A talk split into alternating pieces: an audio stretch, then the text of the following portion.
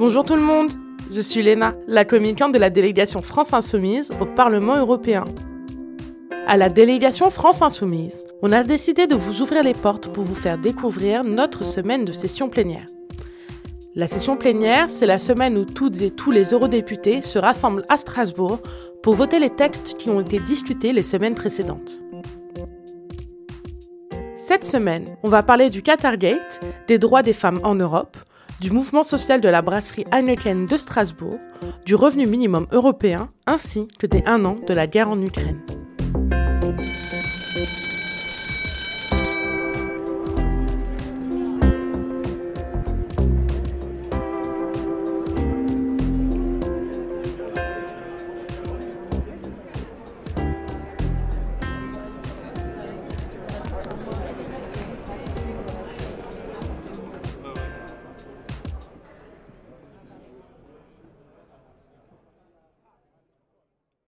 Weber, vous faites souffler un vent mauvais en Europe, un vent trumpiste qui attise les braises de l'extrême droite et menace de déraciner toute politique environnementale. Bonjour tout le monde, je suis Léna, la communicante de la délégation France Insoumise au Parlement européen. À la délégation France Insoumise, on a décidé de vous ouvrir les portes pour vous faire découvrir notre semaine de session plénière. La session plénière, c'est la semaine où toutes et tous les eurodéputés se rassemblent à Strasbourg pour voter les textes qui ont été discutés les semaines précédentes.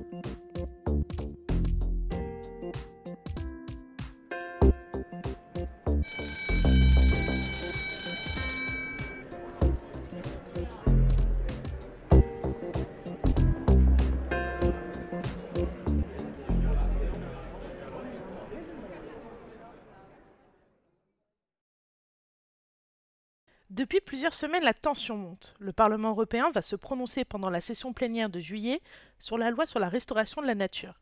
Les élus de la délégation sont particulièrement mobilisés pour exposer les accords entre la droite et l'extrême droite de l'hémicycle pour faire tomber ce texte. Dans un climat social en France toujours tendu, commence une semaine strasbourgeoise très stressante.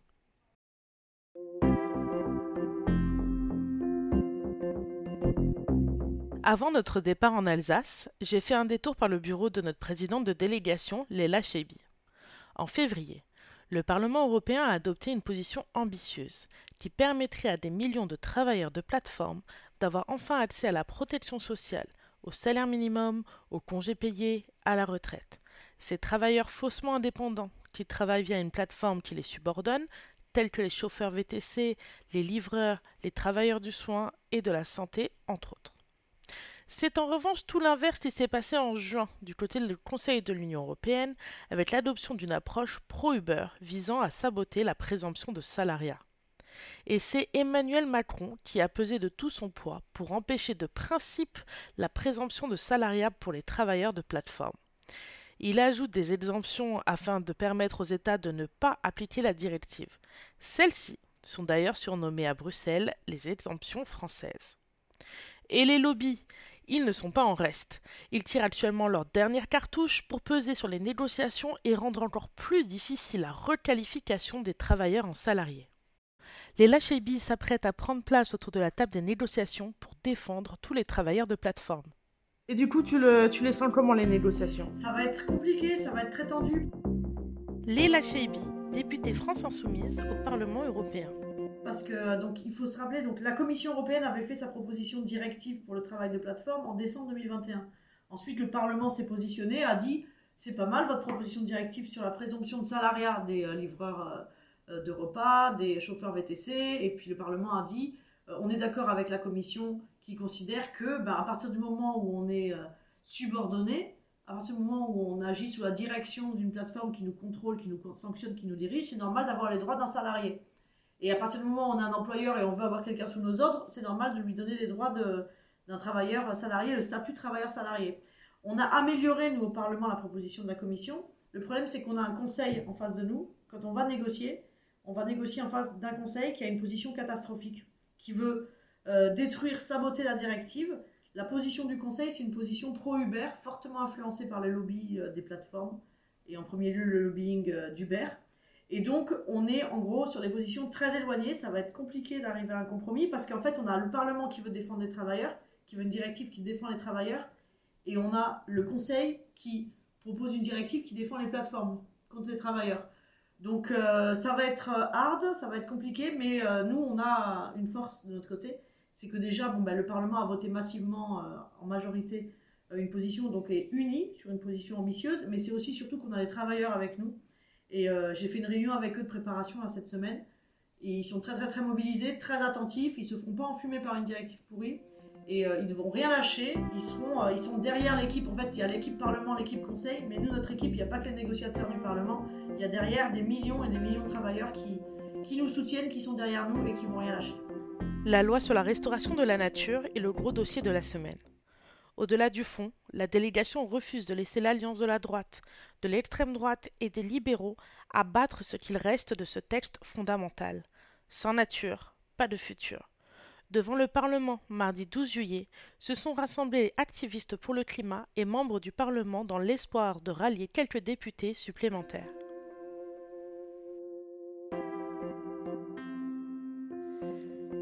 Chers collègues, la semaine dernière a été la plus, la plus chaude depuis 120 000 ans. 80% des terres et des eaux européennes sont dévastées par la folle exploitation de la planète. Intervention en plénière de Manon Aubry, députée France Insoumise au Parlement européen, mardi 11 juillet. Un quart des oiseaux a disparu depuis les années 1980. Adopter demain la loi sur la restauration de la nature devrait faire l'unanimité. Car l'humanité ne peut vivre sur une planète morte. Mais la droite et l'extrême droite font de cette loi un totem à abattre. Dans ce but politicien, Monsieur Weber, qui n'a même pas le courage d'être là avec nous aujourd'hui, Monsieur Weber, vous avez menti, vous avez nié la science, vous avez remplacé de force vos députés récalcitrants, déroulé le tapis rouge au lobby et pactisé avec les climato-sceptiques. Monsieur Weber, vous faites souffler un vent mauvais en Europe, un vent trumpiste qui attise les braises de l'extrême droite et menace de déraciner toute politique environnementale. Quant aux collègues du groupe Renaissance, qui veulent passer pour euh, les sauveurs de la planète, je tenais à rappeler les faits. Monsieur Séjourné, c'est à l'appel d'Emmanuel Macron à une pause environnementale qui a ouvert la brèche où ce mauvais vent s'engouffre. Et ce sont les voix d'une partie de vos députés qui ont permis de rejeter ce texte en commission environnement. L'histoire se souviendra, chers collègues, de chaque vote contre ce texte nous rapprochant du gouffre. Vous pouvez nier la science, ignorer la jeunesse, bâillonner les activistes. Vous pouvez vous bercer des fables de la croissance infinie. La réalité vous rattrapera à la sortie de cet hémicycle. Nous ne sommes que le 10 juillet et il fait 37 degrés à Strasbourg. Votez pour la loi sur la restauration de la nature. Je vous remercie.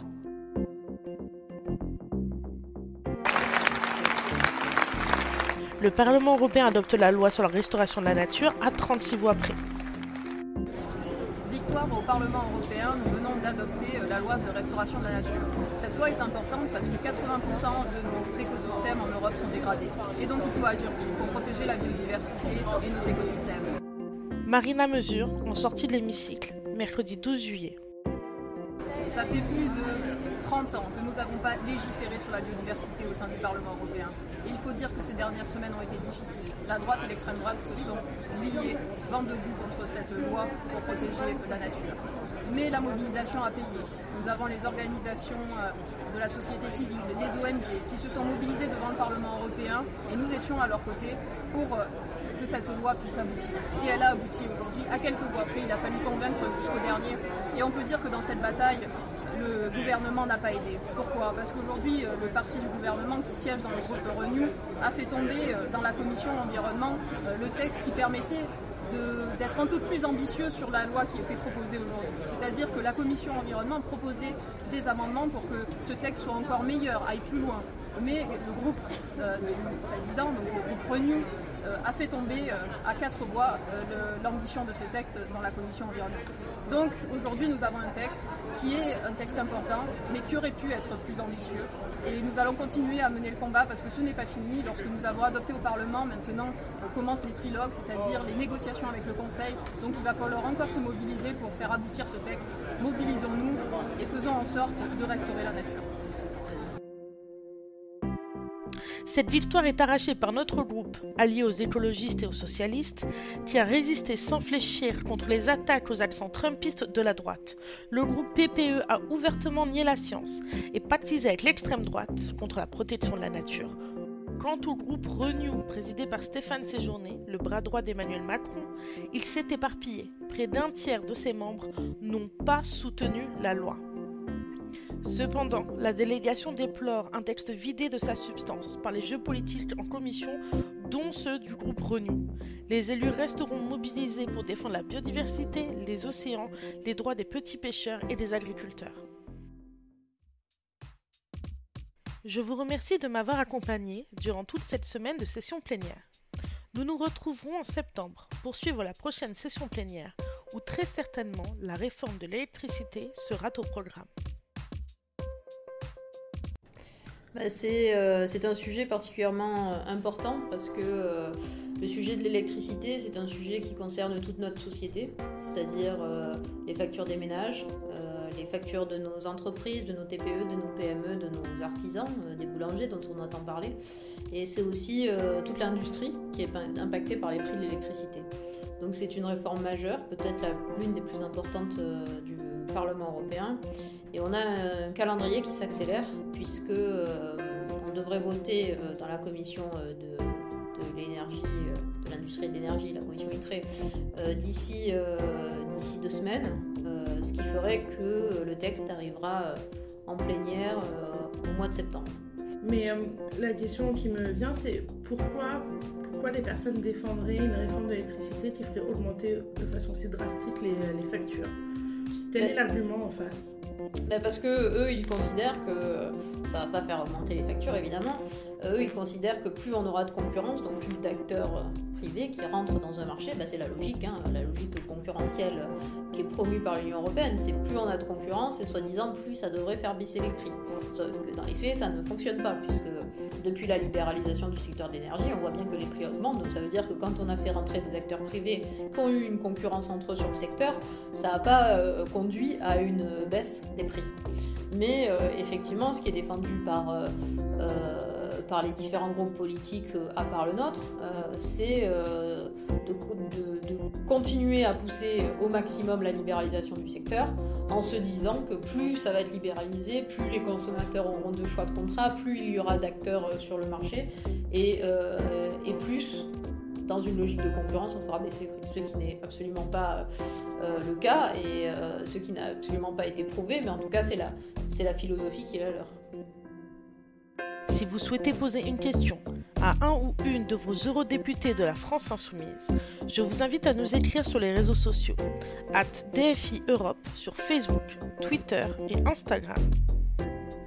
Si vous souhaitez en savoir plus, vous trouverez des ressources dans la description du podcast et pour ne manquer aucun épisode, suivez-nous sur votre plateforme d'écoute préférée et tant qu'à faire, si vous avez aimé, likez, commentez et partagez.